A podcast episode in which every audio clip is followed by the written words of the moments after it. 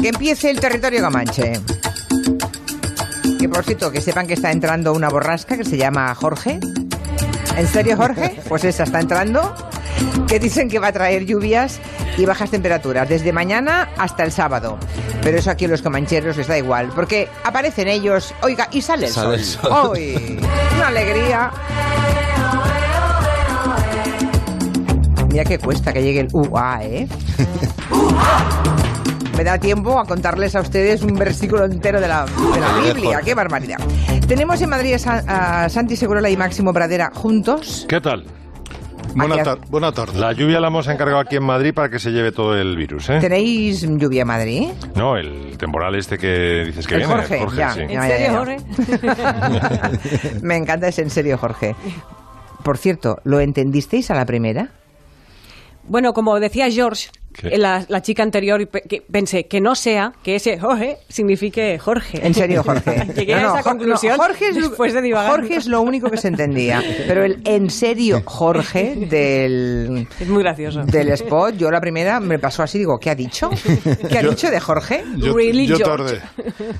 ¿Llegaste tarde a dónde? No, que tardé en entenderlo. Ah, ¿verdad? Pero Vale. bueno, eh, no soy de los más rápidos, ¿eh? Ya, ya, ya. Yo, me- yo estoy fuera, no sé de qué estáis hablando. Really, yo... Hoy que es no, Máximo No. Pradera. Ru- ¿En serio no Máximo. sabes? No, no, no, no. eh, ¿Tú no has visto un spot televisivo de George Clooney Ah, no, no, no. en el que vierte una gota de café y y toda la gente y aparece una serie de personas recriminándole que tira una gota de ese café y entre ellas sale pues una señora peruana bueno peruana no lo sé Hispanoparlante. tierra de Juan Valdés. o- no lo sé Colombia, Colombia. sí de Juan Valdés que le dice en serio Jorge No, yo me quedé en magnífico. ¿Os acordáis de la otra palabra? El otro. anuncio del mismo Sí, del mismo café, pero hace, mismo hace café. la tira de años que decía George Clooney a cámara magnífico. Ah, pues ese no me acuerdo yo, ¿eh? No, no me acuerdo. Bueno, eh, tenemos también a Nuria Torreblanca y a Miki Otero, ya les han escuchado. Hola, muy buenas. Sí. Buenas. Y hoy Nuria se ha vestido para ir a una timba. Sí, Vamos. vámonos.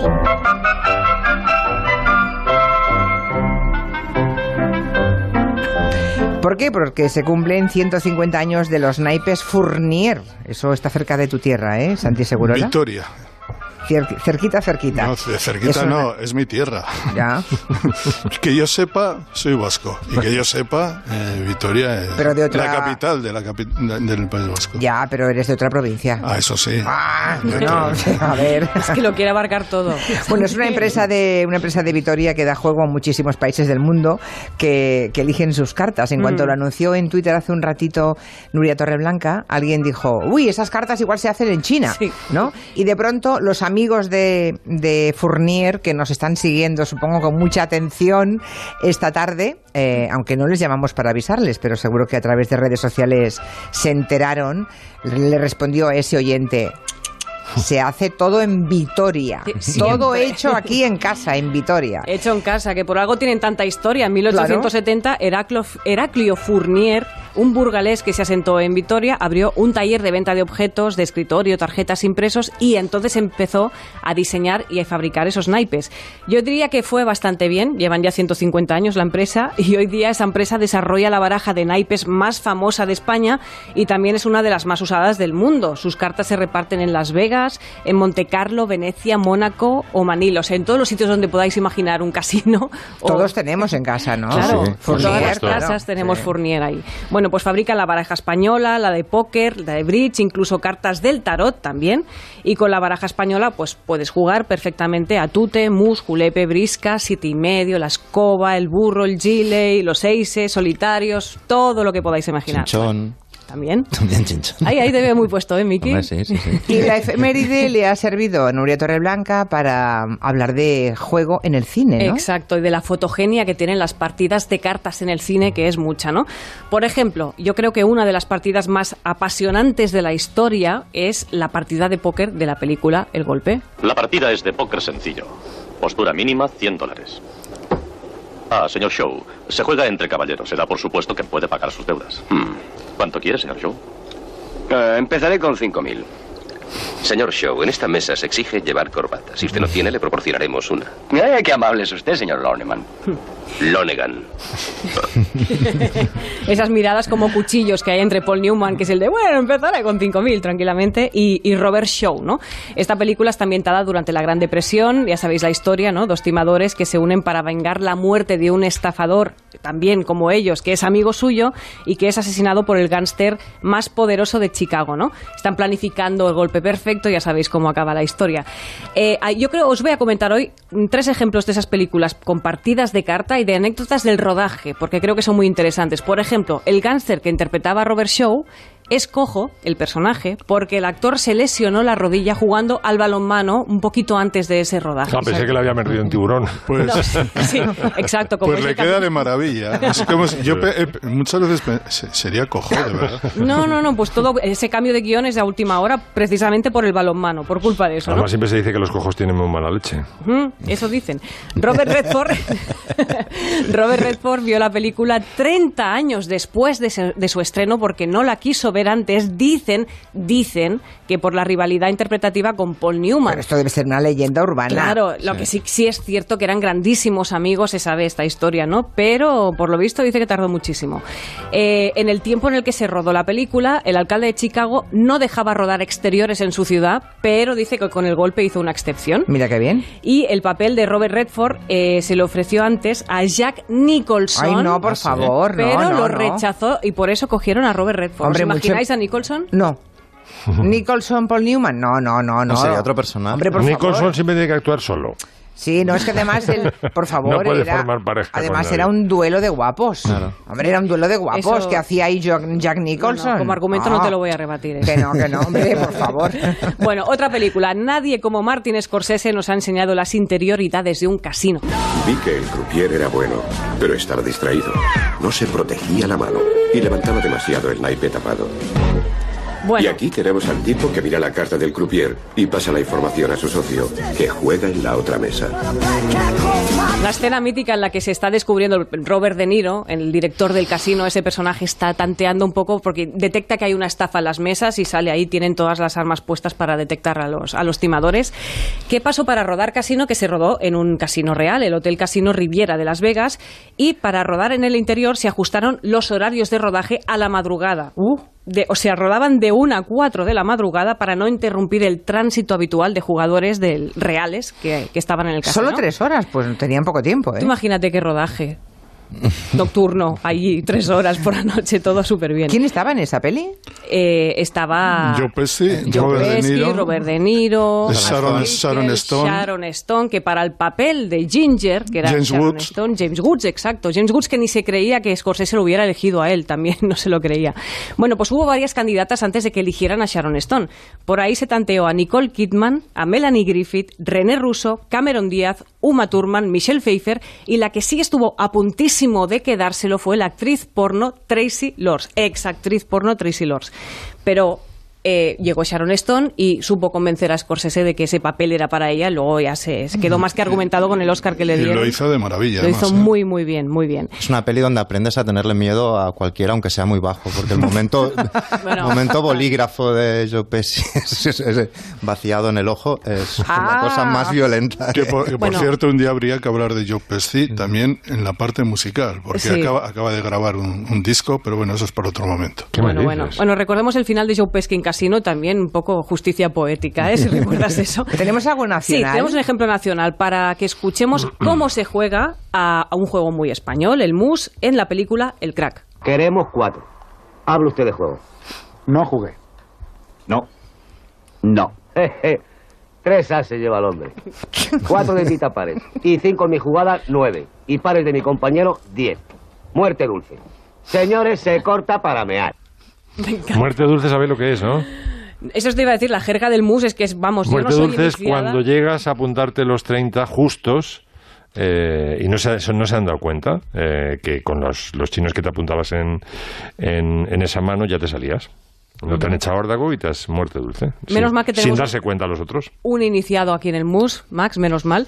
El crack de José Luis García, que ahora por cierto se estrena el crack cero. Eh, como dice Ibáñez Didao, esta película, el crack, es la película preferida de los detectives privados, todos están de acuerdo, donde Alfredo Landa investiga la desaparición de una menor. Ahora, te digo una cosa, solamente por el sonido, sin poner imágenes, entre peli de juego en España y las americanas, me estoy deprimiendo. No, no. Se para para mear.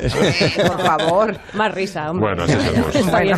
Y la frase con la que arranca la película es en homenaje a Dashiell Hamed, esto ya una, una declaración de intenciones, y el personaje de Alfredo Landa se llama Germán Areta, porque Areta era el segundo apellido de Alfredo Landa. Y también tiene muy interesante esta película, que toda es interesante, es una peli magnífica.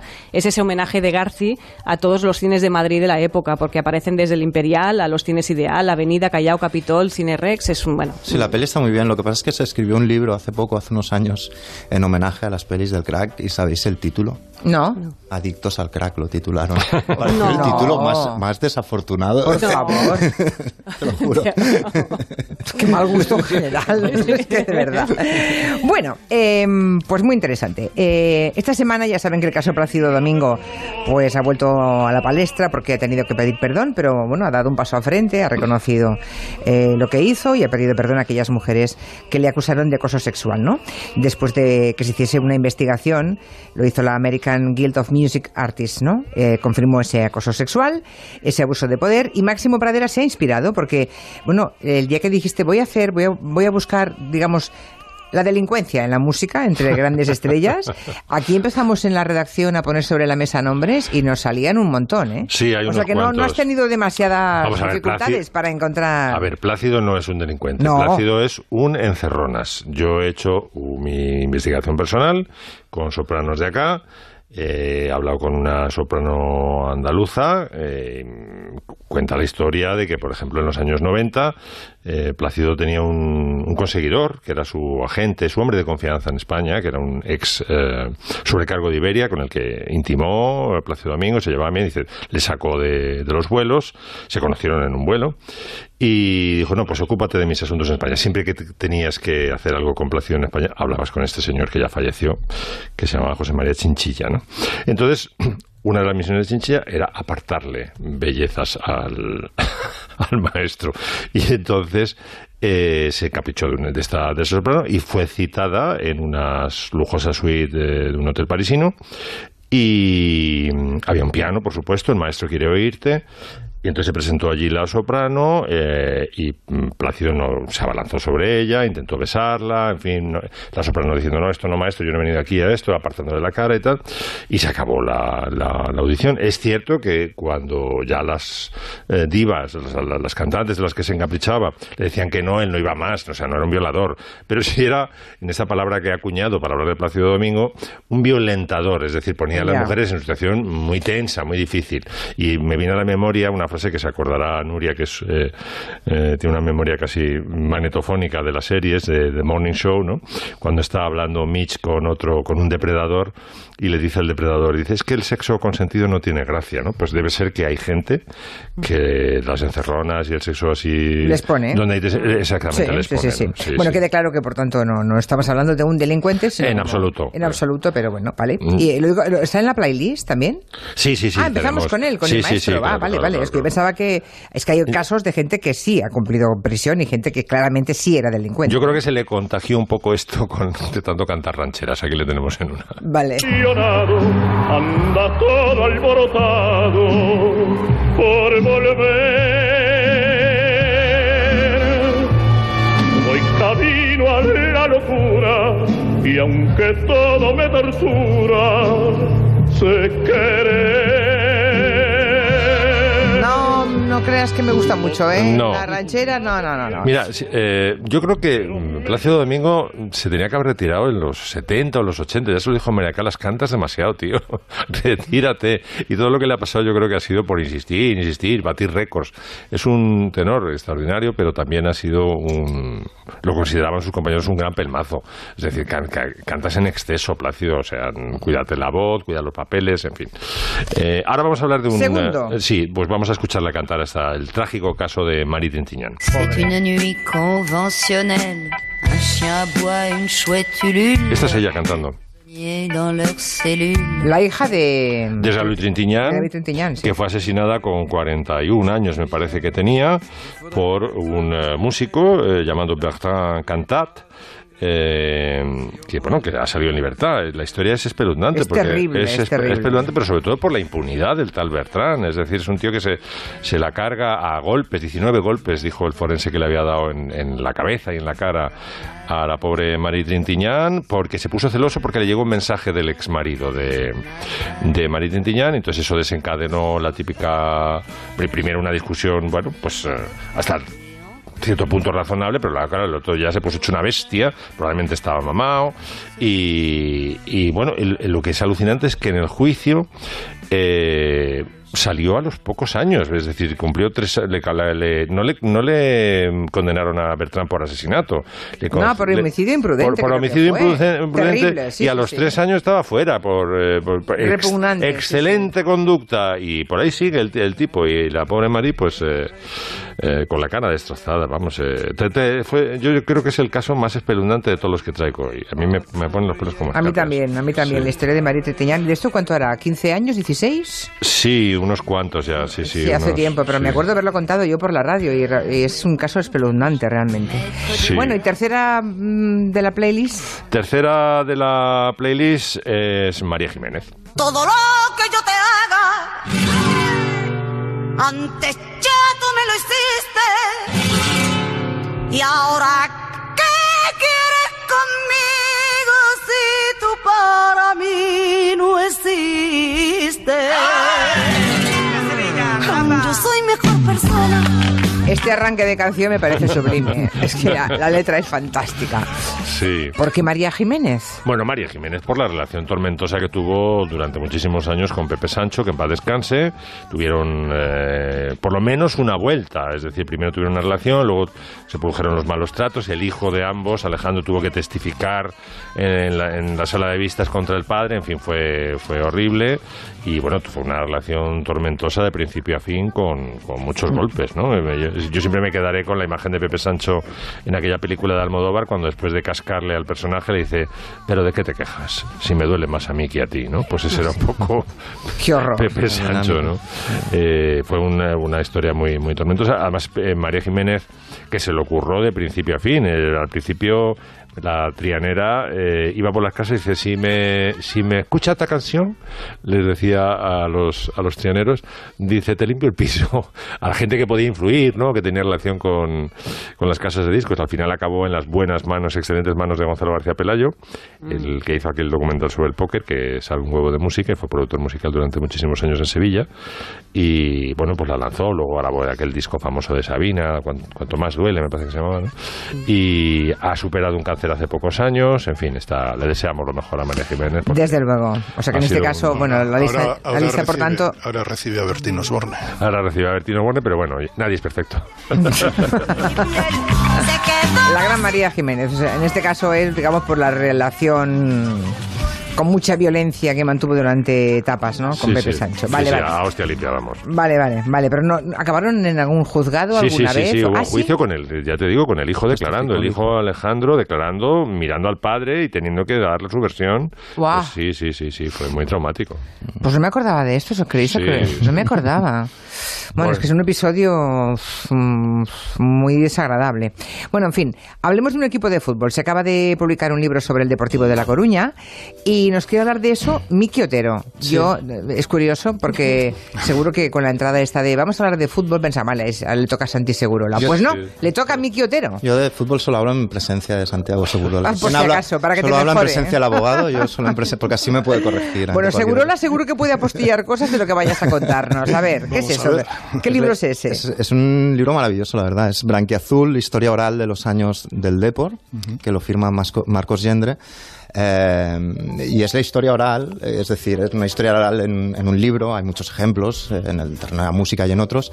Es simplemente un relato que se va construyendo con lo que dicen todos los personajes, y estos personajes pueden ser protagonistas o casi anónimos. Y en este caso es la historia de ese Super Deport de La Coruña, ese equipo que de repente ha salido casi de la nada le disputó ligas al Barcelona y al Madrid, una de ellas que dio en un final absolutamente agónico que presencié y donde yo descubrí el concepto de mentira piadosa aplicada a mi padre. Luego la explico si queréis. Pero yo, vamos, yo estaba en ese partido allí, en Río. ¿Ah, sí? Y yo estaba en el Camp Nou, Santiago. Y todavía, todavía, no he salido de la conmoción. Luego lo, lo, recordamos y cada uno explica lo suyo. Bueno, esta especie de epopeya atlántica del Deport empezó más o menos en el 91, que es cuando ascienden a Primera División, después de lo que ellos conocían como Alonga Noite de Pedra, que es que llevaban casi, no sé si eran 17 años en Segunda División, y de repente ascienden, y el mito fundacional es que en el partido en el que ascienden hay un incendio en el estadio. Eso ya da como una pista de a dónde van a ir los tiros. Van a Primera y Lendoiro, el presidente, promete Barça-Madrid, aquí estaremos, ¿no? Eh, que suena absolutamente a un comentario absolutamente megalómano, pero que luego se va cumpliendo, ¿no? Es decir, todo esto surge, además, el libro, en el libro está muy bien explicado, de la competencia que había entre el alcalde de Coruña, Paco Vázquez. Que tenía todo el poder político en la ciudad y el que ostentaba todo el poder simbólico, porque había sido también presidente del, del equipo de hockey, etcétera, que era el Endoiro, que habían sido compañeros de pupitre y se mm. llevaban a matar. El liceo. Entre ellos, el liceo de Coruña. De hecho, Coruña, antes de este Superdeport, era, un, era una ciudad donde la gente iba a ver hockey, no iba a ver fútbol, que es algo absoluto. Había más gente en el estadio, en el pabellón del liceo de Coruña que en el, que en el campo eh, de fútbol. Y de hecho, Coruña tenía esta cosa como que era el pequeño Madrid algo que venía ya de lo del Pazo de Meirás, desde que Franco empezó a branear allí y que luego se fue, se fue extendiendo. Además, Coruña perdió la capitalidad con Santiago. Teníamos una cosa como de ciudad un poco en ese momento acomplejada. Explica el libro que la gente no seguía los grandes partidos, seguía el Teresa Herrera, que era un trofeo de, pretemporada. donde habitualmente iba el Real Madrid. iba el Real Madrid porque era una colonia veraniega muy importante. Era un trofeo pensado para los, madrileños que estaban, eh, que estaban allí veraneando y que veían el, el partido. ¿no? Entonces explica explica algo muy bonito el libro, explica cómo mediante este superdeport triunfal, etcétera, etcétera, se, se, se, superó, digamos, esta etapa de la ciudad, hubo un boom demográfico de la gente de la aldea que inmigró a Coruña y necesitaban, era también la época, digamos, un poco violenta en la ciudad, también por las adicciones a la droga, a la cocaína, etcétera, etcétera. La época del narco, sí. Y, y de algún, esta gente que andaba por la calle, que Arsenio Iglesias, el entrenador, el gran sabio, el entrenador del superdeport, eh, se refería el brujo, ¿no? Le llamaban el brujo. El brujo de Arteixo. Eh, hablaba, es verdad, es verdad. Hablaba de ellos como esos neniños que andan descamisados por la rúa, esos nenitos que andan descamisados por la, por, la, por la calle. Bueno, ahora explico toda la odisea, pero la cuestión es que eh, en la leyenda del Deportivo de La Coruña hay incluso eh, espacio para la música pop. Mirad eso.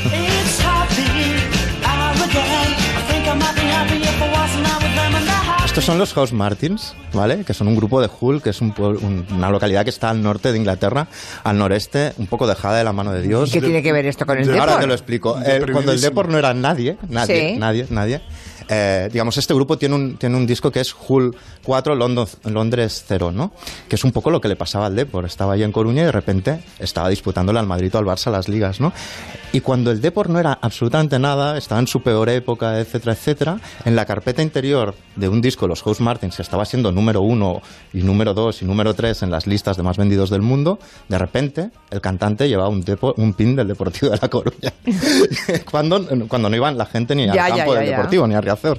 Y bueno, y se generaron un montón de leyendas urbanas. Había un jugador inglés en el Deport, se decía que quizás era amigo del cantante de los House Martins. Luego decían que el, guitarrista había venido de Erasmus allí. Bueno, al final la cuestión es que era el cantante que había hecho unas vacaciones allí, se había comprado el pin.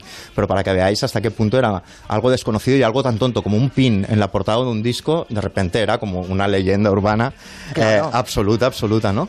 Entonces el Deport, nada más, o sea, dos años después de subir, después de tantos años en segundo, se pone líder en la primera jornada, lo, bautizan como el Super Deport, a lo que Arsenio Iglesias eh, dice que Super Deport super hostias, para, porque estaba todo el rato intentando bajarles eh, los, humos. Se ponen en cabeza y un, un, club que tenía cuatro empleados profesionales, el delegado trabajaba por la mañana en un campo, eh, un club que su estrella era un tío de aldea como Fran, que el entrenador no era Mourinho, era Arsenio Iglesias. Eh, Miki era un jugadorazo y había dos estrellas del fútbol Absolutamente. que sorprendió mucho que Bebeto y Mauro Silva dos internacionales brasileños, Bebeto, cotizadísimo en todo el mundo, apareciera un equipo que acaba de subir a primera división. ¿Y cómo se hizo eso? Eso fue, yo, mi teoría es el carisma del Endoiro Y detrás del carisma, pues no el sé. Carisma, pero, eh, pero por lo visto era bastante convincente. y luego una serie de cosas como, pero vamos, que era un equipo que iba primero y su entrenador Arsenio Iglesias les daba una copita de Rioja para comer y luego los encerraba en las habitaciones para que durmieran. Era como un equipo de regional, pero que de repente eran increíblemente buenos. Es como de, película de Disney, prácticamente. era un equipo buenísimo un equipo que tenía muy buenos jugadores, muy buenos fichajes. Es que se gastaron una pasta en jugadores a los que no accedía casi nadie. Mm. Rivaldo uno, Yalmiña otro, Macay otro, el holandés, es decir, jugadores de primer orden mundial y jugaron en el deporte y jugaron muy bien y rindieron y algunos de ellos fueron vendidos al Barça por la mayor cifra que entonces se conocía en el, en el mundo. Sí, incluso con cosas casi religiosas, porque Donato, que era uno de sus jugadores, jugaba en el Atlético de Madrid, el tío era atleta de Cristo, de estos que son eh, eh, como brasileños evangélicos, y dice que fue en una reunión de los atletas de Cristo que le dijeron que tenía que cambiar de equipo, y fue al Deportivo de La Coruña, y fue la gran temporada que aguantan en, en cabeza hasta que llega la última jornada. Calla, calla, no me hables de ese día. El gran día, vamos a intentar rememorarlo un poco. es decir, llega a la última jornada, el Barça juega en el Camp Nou contra el Sevilla, el Deport juega contra el Valencia en Riazor. Riazor lleno de Riazor Blues, que explica muy bien la historia, los grandes forofos con sobrenombres como el Rocker o como Massimo Dutti, que es uno de los personajes que era, un Riazor Blues que aparece todo el rato en este relato que yo me partía cada vez que, que, aparecía. Y bueno, la cuestión es que van un punto por delante, es decir, si el Barça empata, pueden empatar, si no, tienen que ganar. Eh, en la concentración del hotel, Donato, el atleta de Cristo, Donato eh, se obsesiona con la idea de que va a tener que tirar un penalti. Y se pasa todas las horas previas recordando que el portero en la anterior jornada se tiró hacia la derecha y que él lo iba a tirar hacia la izquierda. Hasta el punto que dice, pero ¿por qué me estoy obsesionando con este tema si quizá no tenga que tirar el penalti, no? Empieza el partido, el Barça se adelanta. El Barça sigue ganando, se pone, finalmente se pondrá 5 a 2, es decir, el Depor de La Coruña tiene que ganar sí o sí ese partido, tiene que marcar un gol y ese gol no llega. Tenemos a la estrella del equipo, Bebeto, suplicándole al tío que le está marcando, por favor, déjame tocarla, que hay momentos que se ve, se le puede... Sobre todo porque es que al Valencia ni le iba ni le venía al Valencia ni le iba ni, ni, le, iba venía, ni le venía, en teoría, a no ser que hubiera algún tráfico Bueno, siempre hay primas, pero aún así. Aún así. Aún así. Pero los nervios eran increíbles, imaginároslo. Es decir, una, una ciudad, toda Galicia y más, más allá de Galicia. Los hijos de Arsenio cuentan que se metieron en un coche, pusieron la música al volumen 10 y estuvieron dando vueltas alrededor del estadio para no escuchar ni siquiera las reacciones. Van 0-0, van 0-0, están atenazados, no pueden. Minuto 87. Te estás convirtiendo en Manolo Lama. Penalti. Penalti, de repente. Penalti. Es decir, penalti, cuando quedan solo unos minutos, si meten ese penalti, ganan la liga, el estadio empieza a gritar campeones, campeones, campeones. Y Arsenio se dirige a su ayudante y le dice, hay que meterlo. y la retransmisión del penalti Dos esperanzas parecían difuminarse. Estamos en minuto 44 y medio. Me va a lanzar Jukic. Atención o Serbio. Tira Jukic. Paró González. Madre mía. Y encima el portero lo celebra. Es decir, levanta el puño como, como diciendo, se ha saboteado eh, vuestro sueño. Pero el gran momento para mí no es ese. Porque esta es una historia bonita, eh, que va de una derrota, pero que me parece preciosa en realidad. Sino es la rueda posterior de prensa de Arsenio Iglesias, que es una obra cumbre de la literatura galaica. Está Cunqueiro, Torrente Ballester y luego Arsenio Iglesias. De hecho, la frase inicial de esta de esta rueda de prensa, yo la colé como el arranque del segundo capítulo de una de mis novelas, cuando dice, eh, bueno, dejemos que lo diga él. A ver. Mucho que decir y poco que contar. Yo creo que se perdió el partido, se empató el partido, no pudimos ser campeones. Yo creo que estaría escrito así. El equipo ha corrido, no ha jugado demasiado bien. Tuvo muchos atrancos, quizás estuvo demasiado nervioso. Pues nos faltó marcar un gol. Porque ellos es verdad que contraatacaron un par de veces, dos veces, tres veces con mucho peligro. El que llevó el peso del partido fue el Deportivo, pero no con buen sentido, no con buen tono. No pudo ser, ¿qué le vamos a hacer? Yo desde aquí tengo que decir, por el gran disgusto que tiene el equipo, por el gran disgusto, que yo sigo pensando en que tengo que felicitarlos, ¿me entiendes? ¿Entiendes? Y entonces dice, o sea, la primera frase es mucho, que, decir, poco que contar. Sí, señor. Yo estaba ese día en el Camp Nou Y me habían conseguido unas entradas, un amigo mío del colegio había conseguido unas entradas para el palco, algo inaudito que no he vuelto a hacer, estar en el, en el palco del Barça. Eh, yo, soy, yo era un poco del Depor por mis raíces, pero soy muy del Barça. Entonces cuando falla el penalti Juki, mi amigo y yo nos ponemos a saltar encima de las sillas del palco del Barça. Salgo del Camp Nou, llamo en una cabina, yo tenía 13 años, año 93, llamo en, cojo una cabina, meto el dinero, llamo a mi padre y le digo, te juro papá, mi padre evidentemente del Depor, te juro papá que no me ha alegrado. Llego a casa, estamos viendo las repeticiones y de repente ponen el típico estudio estadio y ponen un plano abierto del palco del Camp Nou donde se ve claramente dos sillas vencidas. La tuya. que era la mía y la, de mi amigo. Y ahí descubrí el, concepto de mentira piadosa. No, le dije nada a mi padre. Solo, solo por aportar un par de cosas. Estuve en ese partido, escribí la crónica para, para el país no recuerdo nada de aquella crónica. Es que para mí también fue una conmoción. Fue, dramático, sí. Fue, dramático. Fue un martillazo en la cabeza de todos. Sí. Eh, dos, hubo justicia divina, por decirlo de alguna manera, porque el Depor ganó la Liga seis años después. Y la Copa del Rey al año siguiente contra el Valencia. ¿no? contra el Real Madrid en el ah, centenariazo, en el Bernabéu, el año del centenario del Real Madrid. Eh, tres, que era un gran equipo, que tuvo jugadores muy buenos que tenía gente que lo contaba muy bien. Ahí Manuel Rivas y Sos Hermida hacían unas crónicas extraordinarias, maravillosas. y hay que decir que al fútbol hay que jugarlo, pero hay que contarlo bien, porque eso va, genera enganche también. Y cuatro con respecto al penalti, ese penalti no lo iba a lanzar Jukic. Jukic no estaba especializado en, en tirar penaltis. El penalti lo tenían que tirar los fijos del, de los, eh, especialistas y el mayor especialista de todos era su gran estrella, Bebeto. bueno, Santiago, y también los tiraba... ¿Por qué no lo tiró entonces? No, no, espera, pero también los tiraba Donato, que había estado en la habitación sabiendo que tenía, que tirarla a la izquierda y 11 minutos antes de acabar el partido cambian a Donato que era el que había estado practicando el penalti mentalmente, y ponen a un tío en su misma posición y no hubiera, hubiera tirado el penalti, seguramente lo hubiera metido. Ese era un penalti para, para Bebeto, que, por, luego fue campeón del mundo con Brasil. Y hay que decir que se arrugó. Sí, sí. Y ¿Se arrugó? O sea, no, no, no, es que, no, es que Arsenio no se lo dejara. No, no, no, es que se arrugó. sale, sale, en el libro el que estaba marcando a Bebeto que dice, ¿dónde va este tío? O sea, de repente ve que todo el mundo empieza a mirar al suelo como si estuviera buscando un billete o algo así y, empieza a huir y realmente Jukic viene desde el puesto de central. Que por, que por cierto, hay una anécdota con respecto a Jukic. Jukic no volvió, no creo que volviera a lanzar ningún penalti. De hecho, un año después... Eh, creo que fue dos años después, dos años después, eh, Jorge Valdano entrenaba al Valencia. Y él en la pretemporada, eh, según me contó Jorge, en un partido frente a un equipo de la quinta división holandesa de pretemporada, o sea que no había ni periodistas probablemente, pues el partido, estos de entrenamiento, termina empate y hay que tirar unos penaltis. y se suceden los penaltis, uno da, van seis, siete, ocho, nueve tandas y Jukic no tira el penalti. y le dice, pero tira el penalti, que tiene, alguien lo tiene que lanzar. Llevamos ya diez tandas o ocho tandas.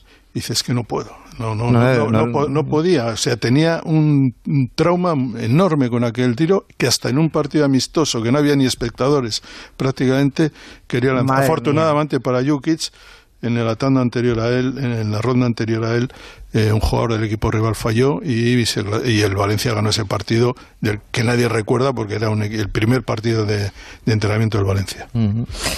Bueno, pues nada. Ay, qué disgusto tengo. Sí, la verdad es que nos ha... Me hace rememorar unas cosas que... Sí, nos vienen las ganas de ver. Es una historia preciosa y es más bonita la historia de esa derrota, yo creo, que la liga que ganaron después. En bueno.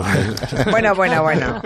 Hombre, en términos narrativos, a mí me aburre, como cuento... Es muy literario esto del malditismo, pero déjate estar, que que ganar. Bueno, hacemos una pequeña pausa. Antes nos habla de... Mm, ¿El tiempo es oro? Sí, sí el tiempo es oro en Securitas Direct, porque ah. una de las veces que se cumple realmente el dicho es cuando te encuentras ante una situación de riesgo o de emergencias dentro de tu casa.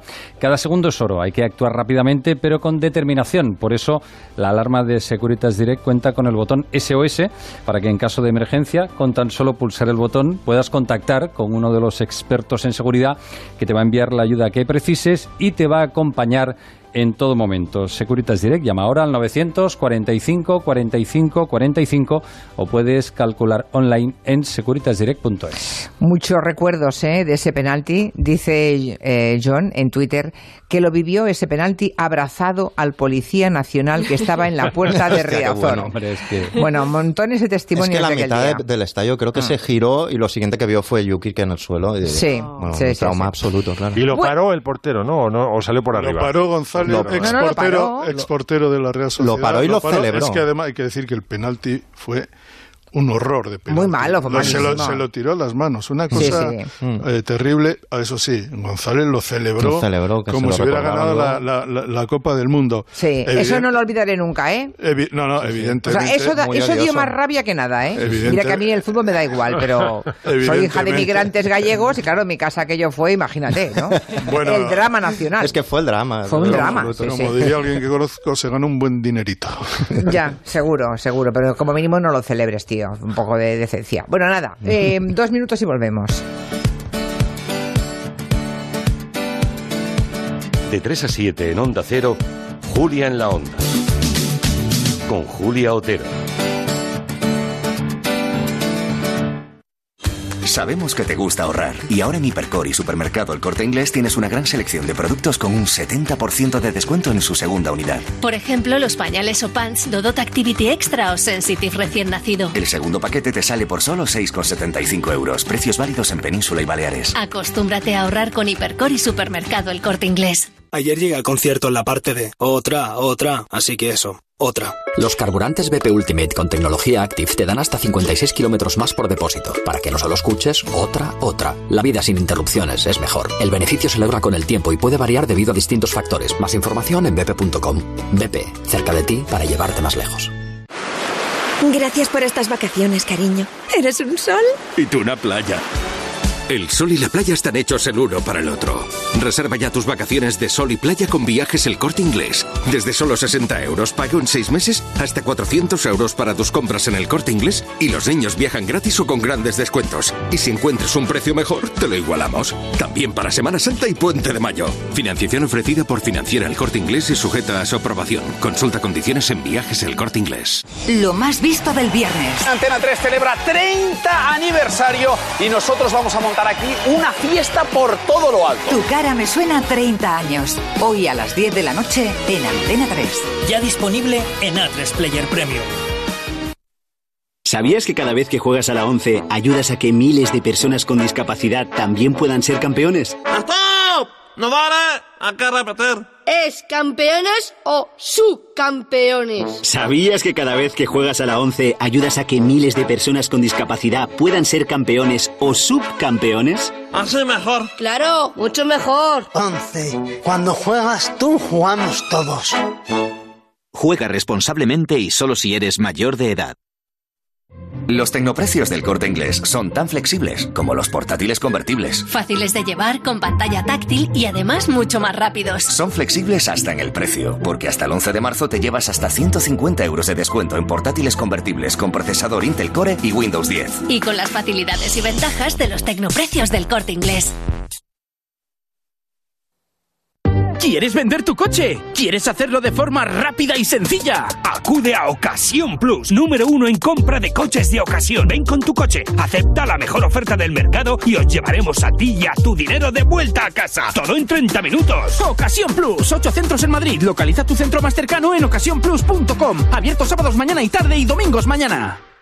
29 de marzo, 21 o 5 kilómetros y más de 20.000 personas en la carrera sello de plata de World Athletics. Corre por el centro de Madrid en uno de los mejores medios maratones de España, el Movistar Medio Maratón Madrid. Descárgate la app de Movistar Medio Maratón Madrid y sigue a tus amigos en la carrera. Inscríbete en movistarmediomaratonmadrid.es. ¿Problemas con el alcohol, drogas o juego? En Clínicas Triora somos expertos en tratar adicciones. Nuestro equipo médico-terapéutico te ayudará a tomar la mejor decisión. El momento es ahora. Contacta con Triora Adicciones. Consulta gratuita. Más información en triora.es. Cierra los ojos e imagina el cuarto de baño de tus sueños. Ahora ábrelos y descubre cómo Coisa te puede ayudar. En Coisa hemos hecho realidad el cuarto de baño de sus sueños a miles de clientes como tú. Somos tu distribuidor oficial Roca en Madrid. Cuéntanos tu sueño y lo haremos realidad. En Coisa nos mojamos por ti. Busca tu centro en grupocoisa.com. ¿Harto de tu salón, de tu habitación, de la sala de estar? Dale un aire nuevo a tu hogar y disfruta del remate final de rebajas de muebles a dama con la calidad de siempre, transporte y montaje gratuitos y la mejor financiación. Entra en mueblesadama.com o ven a la calle General Ricardo 190 y no te pierdas sus ofertas increíbles. Lo hemos llamado Ford Fiesta Limited Edition porque llamarlo Ford Fiesta Superway con llantas de aleación cañeras, aire acondicionado cool, pantalla táctil molona y Ford Pass Connect con el que puedes controlar tu coche desde el móvil como un auténtico boss y todo por 12.200 euros se nos quedaba un poco largo. Ford Fiesta Limited Edition totalmente equipado por 12.200 euros, financiando con multiopción de FC Bank hasta fin de mes. Red Ford de concesionarios. Condiciones en Ford.es. Vuelve el concurso musical del año Casting Gana con tu voz, el evento que te permitirá brillar como una estrella en el programa de más éxito de la televisión, La Voz, con la presencia de un jurado de excepción, Beli Basarte, Alex Ubago y Diana Navarro. Entra en ganacontuvoz.com e inscríbete para participar. Centro Comercial Isla Azul Madrid, 27, 28 y 29 de febrero. Tus proyectos de reforma, obra o decoración necesitan de verdaderos profesionales. En Decorman llevamos toda una vida dedicados a reformar con éxito cualquier espacio. Al llamar a Decorman, tus ideas, tus dudas e inquietudes sobre el proceso de una reforma integral se verán resueltas. Decorman, lo mejor que te podía pasar. 91 609 3370 o decorman.es.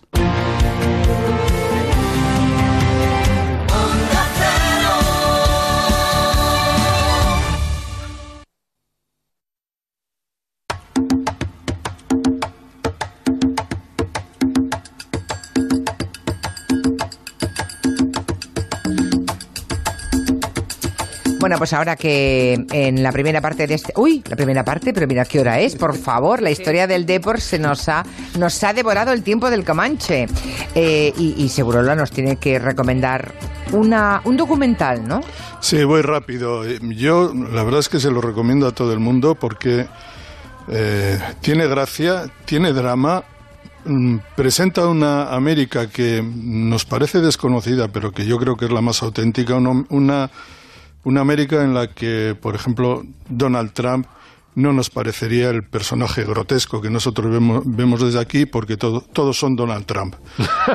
Entonces, es un documento... a pesar de eso lo recomiendas. Claro, es que es muy bueno ver cómo, cómo es esa América y la América es una América de fraude, de estafa y es, el documental se titula Macmillions y es una estafa a McDonald's. Mm. Es una estafa que se prolonga durante 14 años y de la que no tenemos mucha noticia, o prácticamente no tenemos noticia, porque el juicio comenzó un día antes del 11S. Entonces, evidentemente, durante los tres, cuatro meses siguientes todo era la catástrofe de, Nueva York y de Washington. La historia es, McDonald's eh, lanza una promoción de regalos eh, que es, consiste en un Monopoly. Monopoly en el que tienes que conseguir una serie de etiquetas y tal. Pero claro, las etiquetas se hacen en un sitio que no es McDonald's, la empresa que se encarga de eso es una empresa externa, y el caso es que, bueno, se van dando, hay premios de hasta un millón de dólares. Lo que ocurre es lo siguiente, un día en una oficina perdida del FBI en Jacksonville, según los mismos agentes del FBI, la ciudad más aburrida que en la que podían estar, eh, pues hay un señor, un joven, que está, que hay que verle también, un joven eh, investigador del FBI, eh, dinámico, eh, pretendidamente gracioso, eh, encantado de estar en acción, que ve el ordenador de un policía que es todo lo contrario de un tipo que no le da ni los buenos días a nadie y que tiene ahí puesto en la pantalla un post que dice posible fraude McDonald's. Y el hombre que tenía un poco ganas de acción le, dice, ¿qué tienes ahí? Pues tengo ahí un, una, tontería de esto que alguien nos ha dicho, pero aquí no hay nada que hacer, no hay nada que rascar. Pero el, otro le dice, no, dámele, dame, dame el POSIT. Le coge el POSIT y empieza a investigar. Y ya solo digo que a partir de ahí lo que viene es un desmadre a la americana. Y es, eh, primero, un ex policía descubre que hay, se puede estafar a McDonald's si consigue las etiquetas del millón de, de y las consigue. Segundo, ah. Claro, hay que ponerlas en venta, hay que distribuirlas. Y lo que ocurre es que se pone en contacto con un tipo que se apellida Colombo y él no sabe que es sobrino del jefe del clan Colombo de Nueva York. Oh. Tercero, oh. este señor Colombo está casado con una, con una señora que hay que verla. Hay que verla porque es todo un personaje. Bueno, dicho esto, eh, esto no es un spoiler, ¿no? No, no, no. Todo esto que estás contando. No, no, no. Vale, vale, vale. vale. Esto es un arranca, imagínate. esto es un teaser. Vale, vale. Sigue. Julia. La investiga para estimular el apetito. La investigación, según van desarrollando la, investigación, lo, que ocurre es lo siguiente, es que toca una serie de gente que ninguno tiene el mismo apellido, pretendidamente no están relacionados, pero se acaba descubriendo que todos están emparentados de alguna manera. O sea, ese millón de, dólares nunca le tocó limpiamente a nadie. Jamás. Solo tocó a esta red que eh, se, llevó más de 24 millones de dólares delante de las narices de McDonald's, de la policía, de todo el mundo. Bueno, que sepas que Mosca Cojonera, que es un oyente, mm, él está viendo Macmillions y dice, hombre, sí, me está haciendo un poquito de spoiler. Así no, no, perdona, no, no, no, no estoy haciendo spoiler porque si no explicas eso no dices nada. Ya, ya, ya, Si no dices que le están timando a McDonald's delante de sus narices y, eso, y a partir de ahí lo interesante son los personajes. Vale, vale. Bueno, dado el éxito de que tuvo en Mil tu recomendación de la serie sobre la mafia siciliana, eh, la voy, a ver más. yo también, yo también. Me lo he apuntado para este fin de. Máximo, seguimos con la lista de, de los abusos en el mundo de la música, abusos y violencia. Uno tremendo que además es doblemente tremendo porque fue reflejado en, una, en un biopic bastante bueno que se llama What, uh, What, Love Has to Do with It, ¿no? Mm. Con la biografía de Tina Turner, donde se ve cuando Tina Turner se revela la, la, escena maravillosa, bueno, trágica que te cagas, eh, le acaba de pegar una paliza a Ike Turner eh, y le dice con desprecio, anda, vete a lavarte, como si le molestara la, la, sangre que le ha causado él, ¿no? Y cuando sale ya del baño de limpiarse, se encuentra al otro cocido ya, borracho, dormido y tal, y ya sale del famoso yo creo que está reproducido con exactitud ah, milimétrica. Vamos, era, fue en el Hilton de Dallas, ella cruza la autopista, hasta la punto de atropellarla, va al Ramada Inn, dice, tengo 36 céntimos en el bolsillo y una tarjeta de móvil. Dice, pero le pagaré si, si me acogen. Dice, no hace falta, señora, y tal, y ella se liberó para siempre, ¿no? Y ahora está, vive felizmente en Suiza y tiene... Qué terrible la historia de Tina Turner. Bueno, y tuvo mucho más, más éxito que Ike, lo cual eh, posteriormente no, le debía sentar muy bien. Claro, la, la gran eh, la, gran aventura artística de Tina Turner es después de Ike. Después, claro, claro, claro. Luego traigo el caso también, si nos da tiempo, de, que ya hemos hablado de ella, de Claudine Longer, la mujer de, de Andy Williams, que tuvo una potra la tía con él. Se cargó, se cargó a su pareja, vamos. A un esquiador. A un esquiador olímpico, sí. un gran esquiador. Que debía estar buenísimo, eh, tenía affairs. El, el, el, tipo parece que tenía relaciones extra parejiles, no sé si estaban casados o no. Y Claudine Longe, la estamos escuchando en la canción que canta en el Guateque mientras se mea Peter Sellers vivo, escuchando la actuación. Eh, Claudine Longe tiene la inmensa potra de que la policía le saca la sangre, le embarga el diario sin orden judicial. Entonces, todo estaba ahí, ¿sabes? En la sangre de Claudine, que me parece que se había, había morfina o, vamos restos de droga y, luego el diario estaba lleno de alusiones a, que lo iba a matar a este no pero no se pudieron tener en cuenta las pruebas y salió también de rositas con homicidio involuntario. Con esa vocecita ¿eh? sí, es que lo... mosquita con vocecita. Pasa de nana nana de peli de terror en vez de mosquita Andy Williams eh, salió en defensa suya. Sí Andy Williams hay que tener en cuenta que era la madre de sus tres hijos que eso pesa ¿eh? pero sí se volcó en el eh, en el juicio y bueno, parte de la, no absolución, pero vamos, de la sentencia muy favorable que tuvo, eh, fueron los, los testimonios de Andy Williams, que en aquella época probablemente era Dios en Estados Unidos. ¿Recuerdas que Andy Williams cantó en el era un icono, vamos, para los americanos. Cantó en el funeral de Bob Kennedy, me parece. Y, vamos, es un tipo, era un tipo apreciadísimo por toda la comunidad americana, ¿no? Bueno, pues eh, ya no podemos escuchar la tercera, ni podemos hablar del clásico. Ni falta que hace, ¿eh? Porque, ni del Real Madrid Barcelona. del clásico hay que hablarlo después. Ahora solo es una previa. El domingo. Que sí, que sí. Mm. Respecto del partido fatídico, dice un oyente para el Deport por el fallo de Yukik, recuerdo un reportaje el día siguiente, una noticia en Canal Plus Deportes, en el portal donde, donde vivía eh, en Yukik, alguien había dejado una nota. Por la caligrafía parece de una mujer. Un posit pegado en la puerta. Era un corazón y el texto decía, te quiero igual. Qué guay. Qué bonito. Yo jamás hubiera dejado eso. Tú hubieras dejado un, un post-it en, la puerta del portero. Del, bueno, hasta aquí el Comanche. Adiós a todos. Hasta Noticias son las